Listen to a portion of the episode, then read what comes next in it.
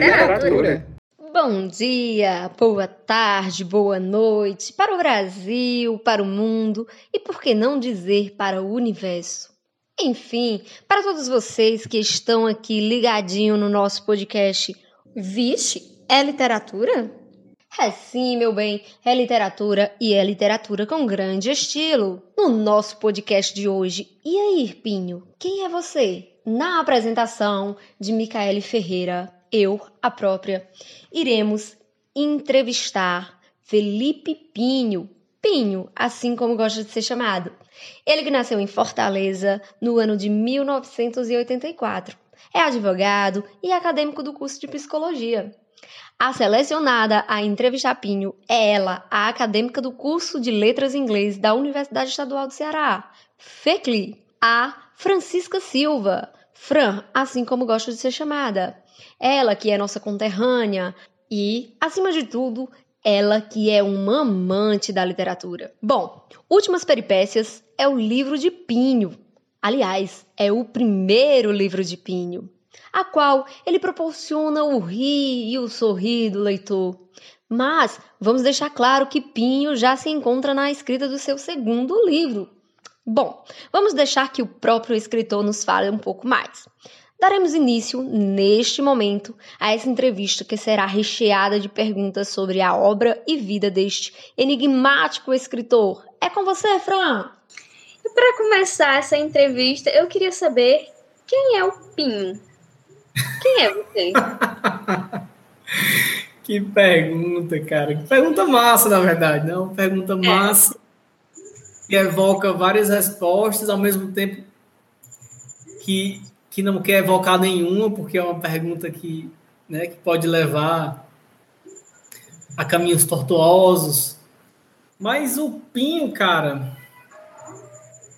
O Pinho é um cara aberto a, a, a as experiências que a, as experiências que o meu campo me, me, me mostra, né? E assim, pegando pegando um gancho nessa minha resposta, foi exatamente isso que me levou à terapia, né? A terapia não, a literatura. E eu falo terapia porque a terapia é o que me ajuda também nesse processo. É importante deixar claro isso também.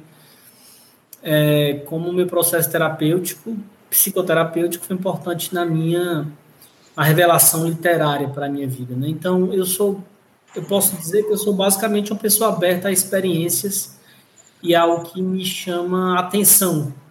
Né? E aí isso evoca tanto o meu interesse pela literatura quanto é, o meu interesse dentro da literatura, né? Assim, o que é que na literatura me chama atenção, o que é que na literatura me é, tanto para a leitura quanto para a escrita, né? Então assim, eu sou, eu, eu posso dizer que eu sou uma pessoa que o tempo todo está tentando se escutar, né, para tomar decisões mais autênticas, mais congruentes, né, que me levem a um caminho que de fato eu quero percorrer. Sim, deixa eu te perguntar. Você falou sobre é, esse chamamento que você teve, né? Como se deu esse chamamento para você? Como foi isso? É, eu acho que eu não sou a, a única pessoa que passou por esse processo que eu vou te dizer agora. Acontece, eu escrevi durante muito tempo em segredo, né? É, eu acho que esse é um fenômeno interessante, né? É, a gente escreve em segredo, enfim, não tem problema nenhum escrever em segredo, né? Muitas vezes a gente, o objetivo é esse mesmo, é escrever em segredo, que eu digo é, é escrever só para a gente, né? Uhum. Às vezes a gente utiliza como uma forma de, de catalisar nossas experiências, de se conhecer, né? Mas em dado momento eu percebi que a minha escrita ela estava ela estava saindo desse aspecto unicamente é, terapêutico, por assim dizer. Eu estava escrevendo de fato é, e pensando também nas pessoas que poderiam chegar a ler e a curtir aquela, aquela escrita, né? Então, em dado momento, na terapia, de, dialogando sobre essas possibilidades que a, que a vida acaba mostrando para a gente, é, o meu terapeuta me sugeriu que eu mostrasse para alguém, né? E isso foi há muito tempo, né?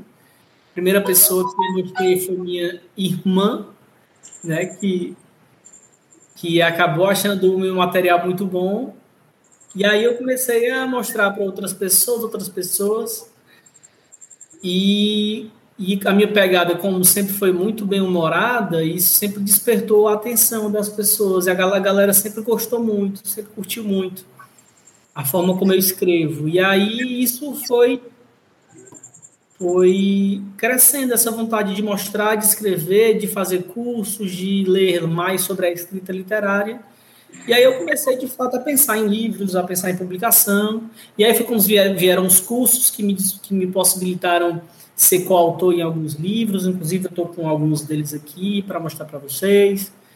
Então, é, mais ou menos é isso mesmo. Eu fui seguindo aquilo que eu achava que eu deveria. E sempre no meu tempo, né? Porque se eu comecei a escrever na adolescência, por exemplo, e eu tive meu primeiro livro, meu primeiro livro aos 29, 28 anos, então imagine aí que teve um período de incubação muito grande, né?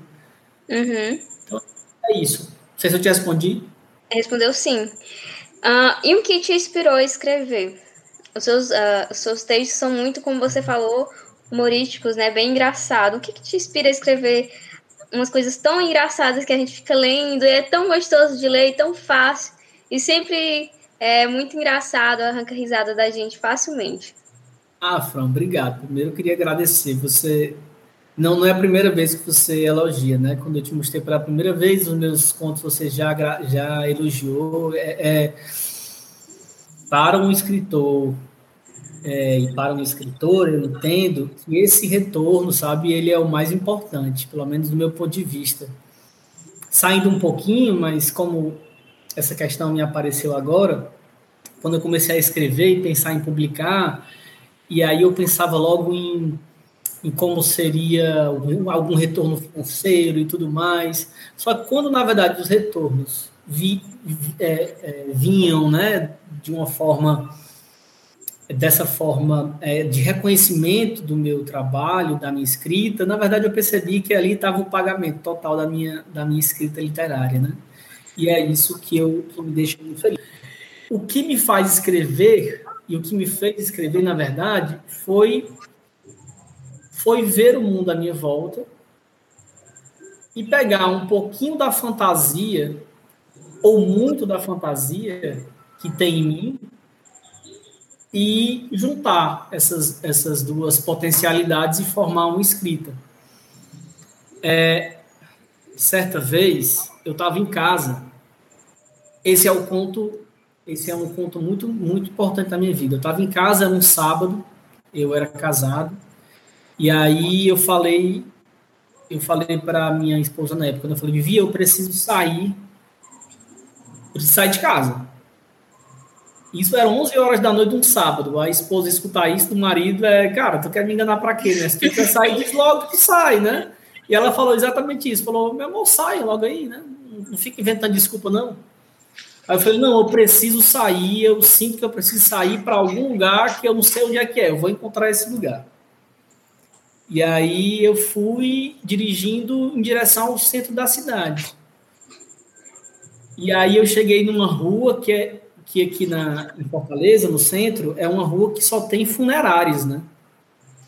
E Nossa. aí alguma coisa, alguma coisa me disse, ó, é aqui que eu tenho que estar. E já era 12 e meia, imagina 12 e meia, uma, uma, uma rua do centro da cidade escura, que é a rua de funerárias, né? E aí eu parei o carro, desliguei o carro, falei, eu vou entrar numa funerária dessa.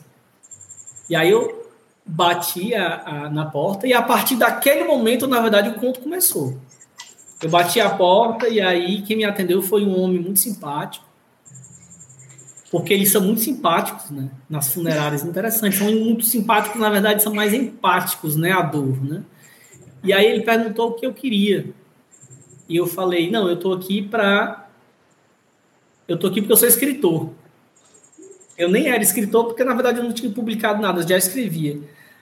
Aí ele falou: "Sim, pois não". Eu falei: "Eu queria que você me mostrasse" a funerária. Eu queria que você, se você puder, que você me pedir o que é que você tem aqui, o, como é que você atende. Imagine que eu sou um cliente sua. E ele fez a gentileza de meio que encenar um atendimento comigo.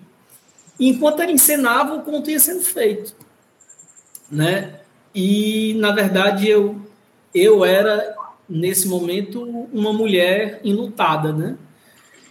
E assim que eu cheguei em casa, eu já fui escrevendo. Ele me mostrou todos os, todos os, os caixões, né? Que ele utiliza também outros termos. Né? Eu tive vontade de entrar num deles, mas eu falei, não, também é demais entrar em, no, no caixão. Enquanto ia, eu ia experimentando essa, experimentando isso, o, o conto foi saindo. E, na verdade, o conto é muito massa. Eu gosto desse conto, porque ele é baseado 100% nessa, nessa, nessa sensibilidade artística, né? Que a, o tempo passa e eu entro mais em contato com ela, né?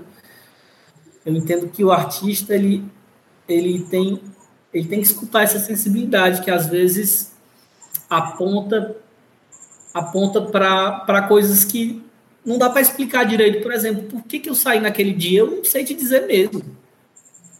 Sim, eu não sei te dizer. Eu, eu, eu, eu, precisava viver uma experiência que eu não sabia qual era, e quando eu estava na experiência, eu sabia exatamente que era aquela experiência que eu ia viver. Né? Então, isso é algo realmente assim, bem, bem bonito, que eu acho. Né? Então, assim, é, o que me leva a escrever é ter contato com essas experiências, é escutar muitas vezes o que, o que a minha intuição me diz e sempre utilizar algum tom bem-humorado. Mesmo que, por exemplo, nós tenhamos como, como objeto, mesmo que figura o fundo a morte. Né? Inclusive, o livro que eu vou lançar agora esse ano ainda, ele é um livro que tem como temática a morte. Né? E aí, o livro vai ser chamado de Morte aos Cupidos, né, que já traz aí no título o, a ideia, assim, né, que realmente a morte sempre está sempre está em alguns contos, né, de alguma forma nos contos, e eu trato sempre de forma bem-humorada. E é isso. Escrever, você costuma fazer esse tipo de laboratório, você pesquisa, é, algum dos seus contos tinha um conto, um conto contra Z, contra C, alguma coisa desse tipo, um título. Não sei contra V, né? Isso, quando eu terminei de ler, eu fiquei, meu Deus, eu preciso ligar meu notebook agora e ver o que que essa tecla faz. Sabe? É esse tipo de chamamento que você provoca. Para você escrever, o que você precisa fazer? Você precisa observar, ou você precisa pesquisar, ou você precisa ir atrás? Como é que você faz isso? Durante a, a especialização que eu fiz em escrita literária, né, que foi a primeira especialização, inclusive, no Norte-Nordeste, foi em 2018. 2018 a gente acabou, começamos em 2017, eu acho.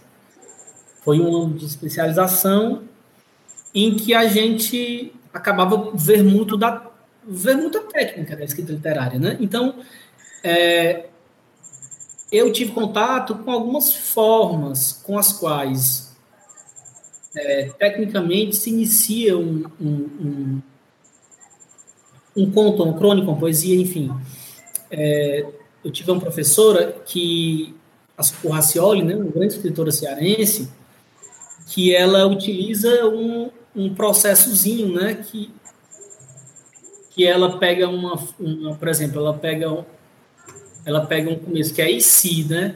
E se aí você desenvolve com alguma ideia de um, de um título ou de, ou de um conto. Por exemplo, e se é, a Fran estiver, na verdade, nesse apartamento aqui do lado e a qualquer momento ela vai entrar aqui e vai ser uma grande surpresa porque ela vai me apresentar um, um livro que ela viu que tinha meu nome, enfim. Esse si realmente evoca o começo de uma história.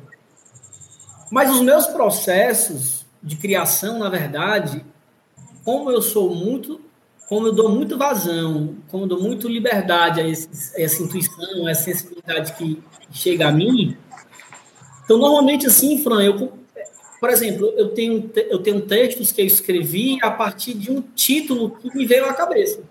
Falei, cara, que título massa da porra vou ter que, eh, a partir do título, eu vou ter que desenvolver. Ou então uma ideia de um final. Eu já tenho um final, pronto. Eu não tenho um começo, eu não tenho introdução, eu não tenho desenvolvimento, mas tenho um final. Então, então, o que acontece muito e é a forma que eu costumo mais escrever, é surge uma ideia na minha cabeça e eu realmente é, me fecho na minha casinha, ou na verdade abro a minha casa e espero. Você é advogado, você trabalha com isso, né? Sim, sim, trabalho com direito né? tributário. E agora eu queria pedir desculpa aos advogados que talvez escute esse podcast.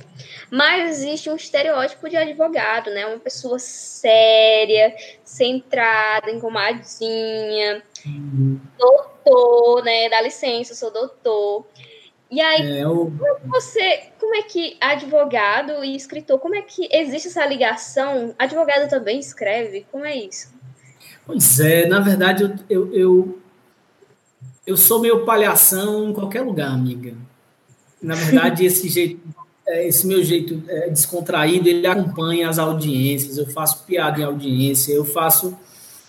Quanto mais, quanto quanto mais o tempo passa, mais eu sou quem eu sou, independente onde eu estou. Claro que às vezes eu preciso ficar um pouquinho mais quieto, né? Porque o direito realmente pede uhum.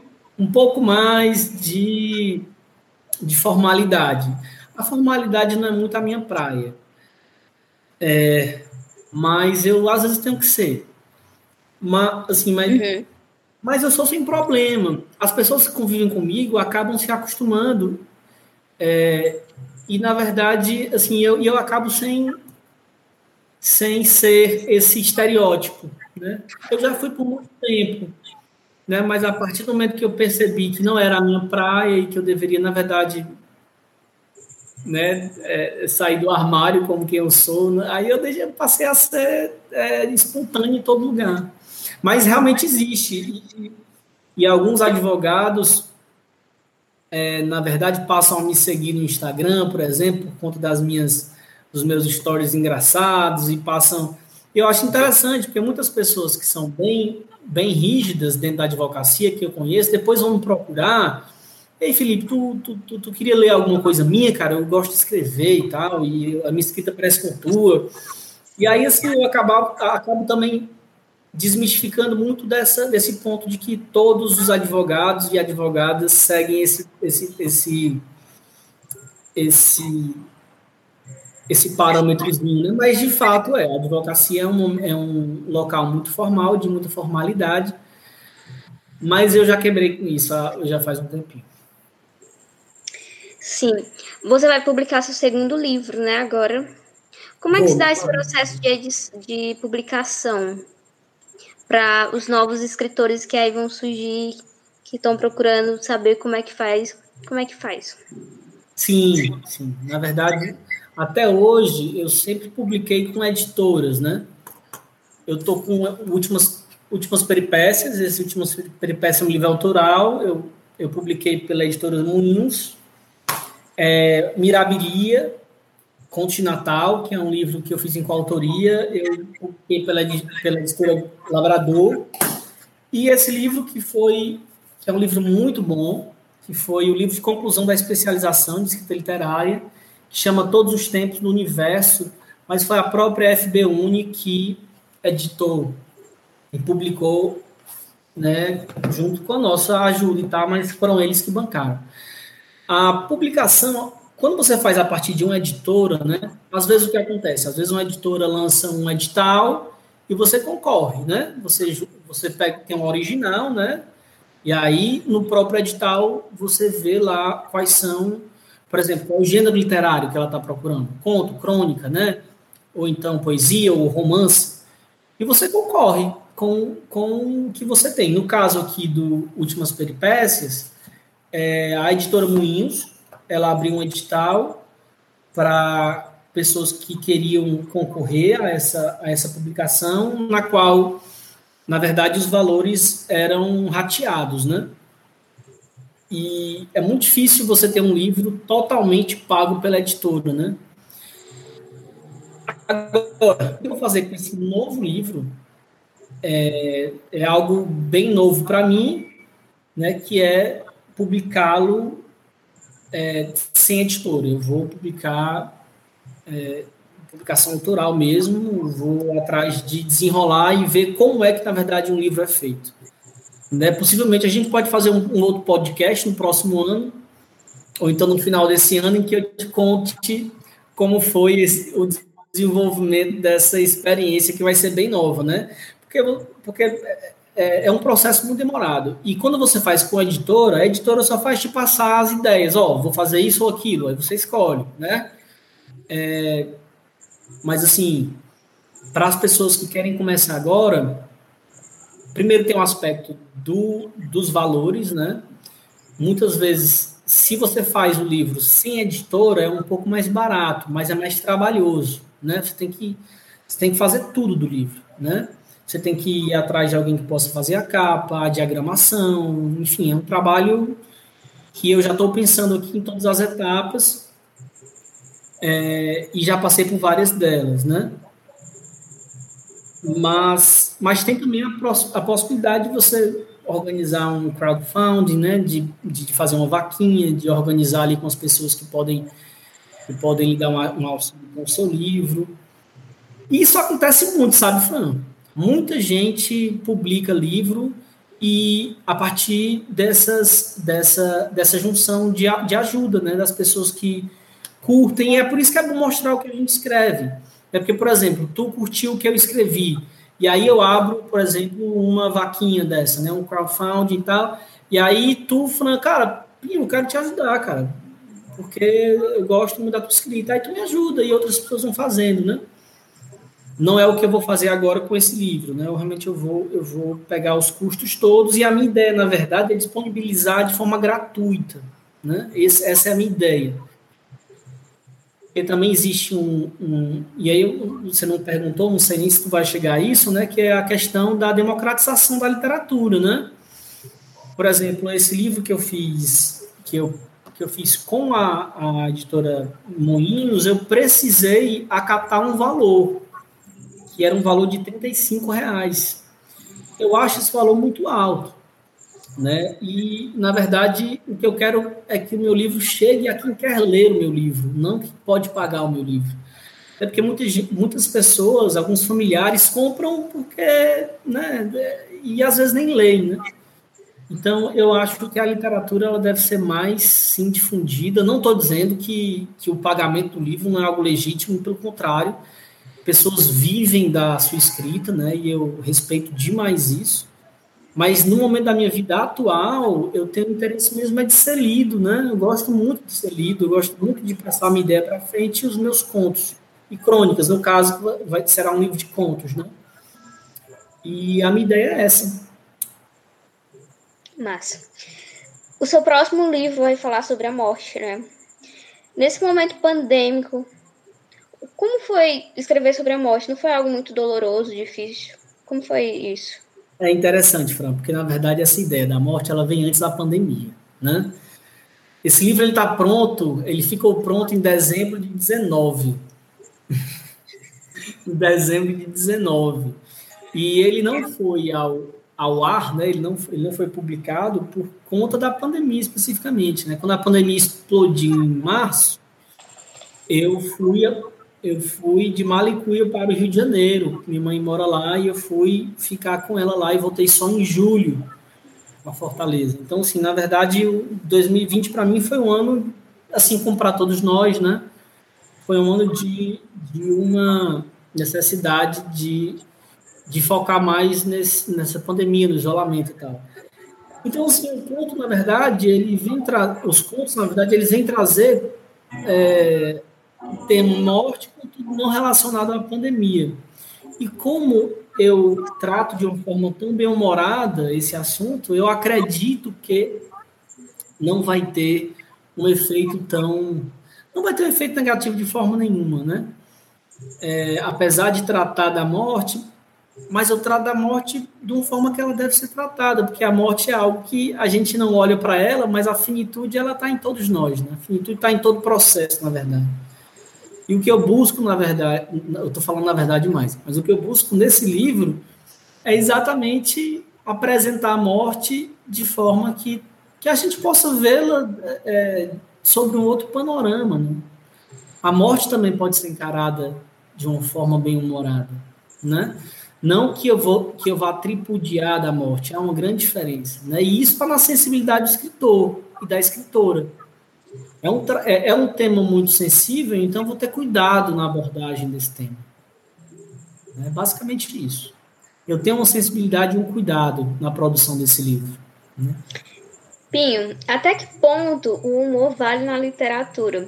Você já deixou de escrever alguma coisa com medo de magoar alguém próximo? Porque as suas escritas são muito reais, né? Parece que a gente está vendo alguma coisa da janela, alguma ação que está acontecendo ali na rua e a gente está observando.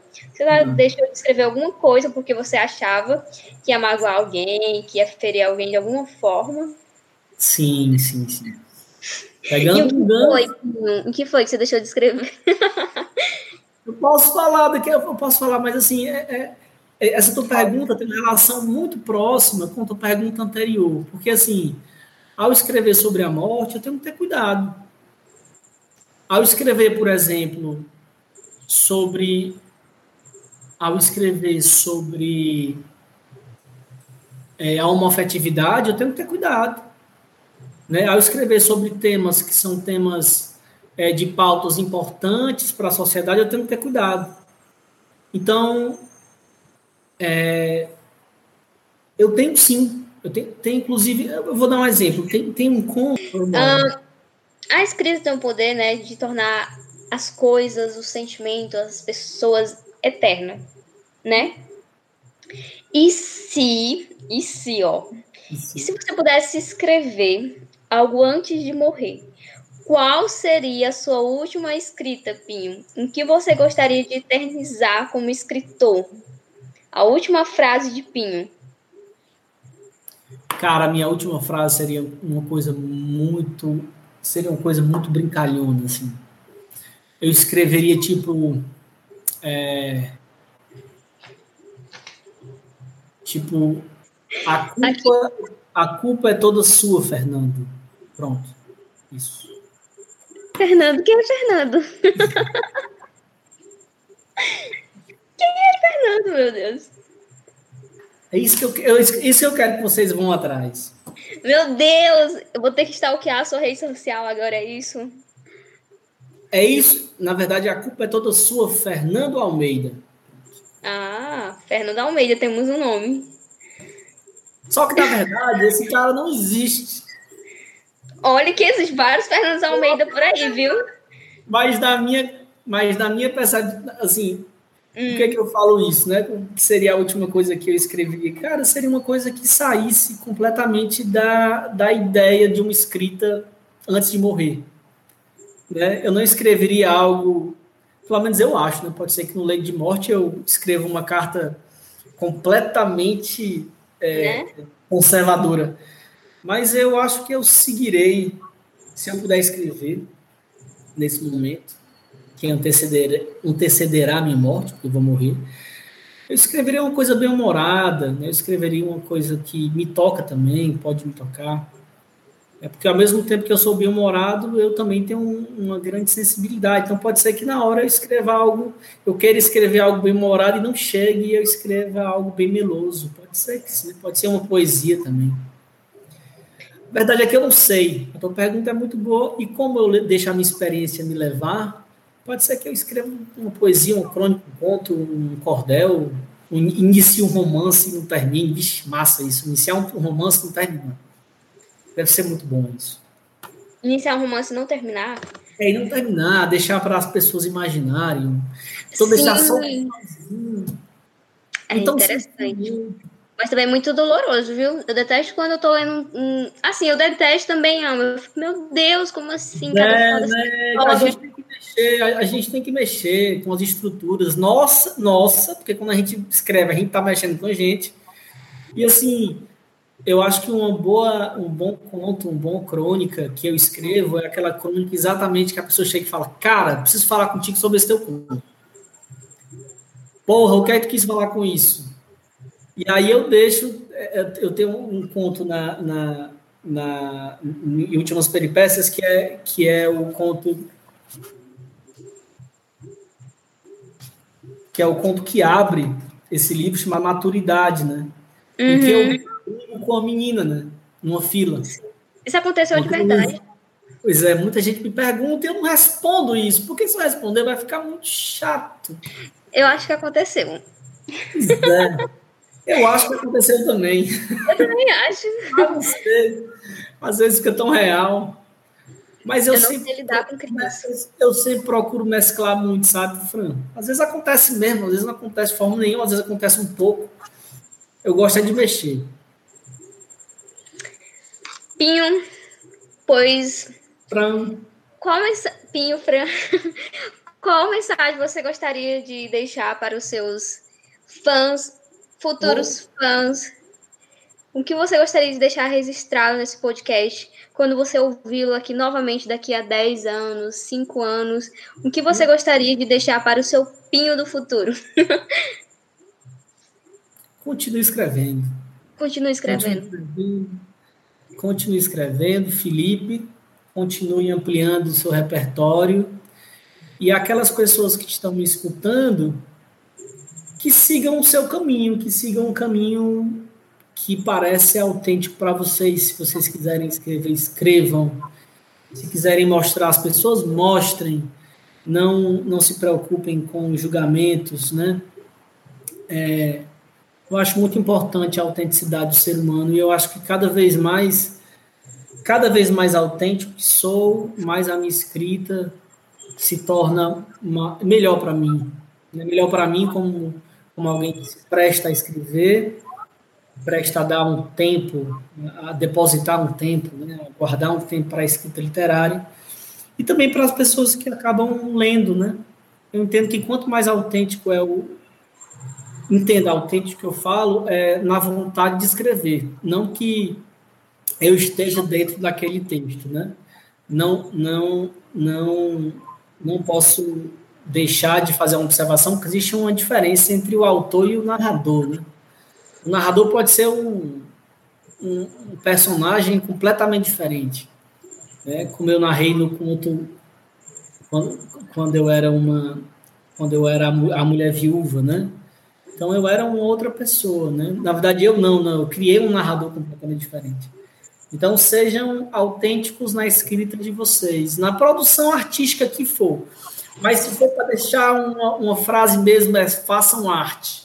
Não deixem de fazer arte, qualquer que seja. E, e botem para frente e, e confiem na capacidade de vocês, porque eu confio muito na minha e cada vez confio mais. É isso. É isso. Nem que seja aquela arte de danação, né? Mesmo que ah. seja. Na verdade, a arte da danação, ela dá. É a melhor. Ele é bom demais. ser danado, ser danado é uma coisa muito boa. Felipe, tu, tu deve ter muitas histórias de arte de danação, né? Para contar tanta história. Tenho, até porque eu me dando constantemente. Tomara que. É, tomara não, eu nunca vou deixar de me danar, não. Se danar é muito bom. É experimentar, é experimentar o novo, é experimentar o mundo, é, faz parte. Faz parte do cearense se danar, Não, né? É, yay! Não nos acatemos. pois eu gostaria de agradecer você. Foi um prazer esse encontro. É, tirou muitas dúvidas. É, espero receber seu livro para ler todos.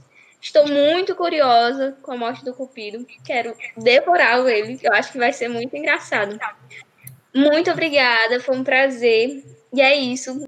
Agora, antes de encerrar o nosso podcast, quero agradecer a presença do ilustríssimo escritor Felipe Pinho e da nossa querida Fran. Muito obrigada pela presença de vocês dois. E por aqui a gente vai ficando com mais um podcast. Vixe, é literatura?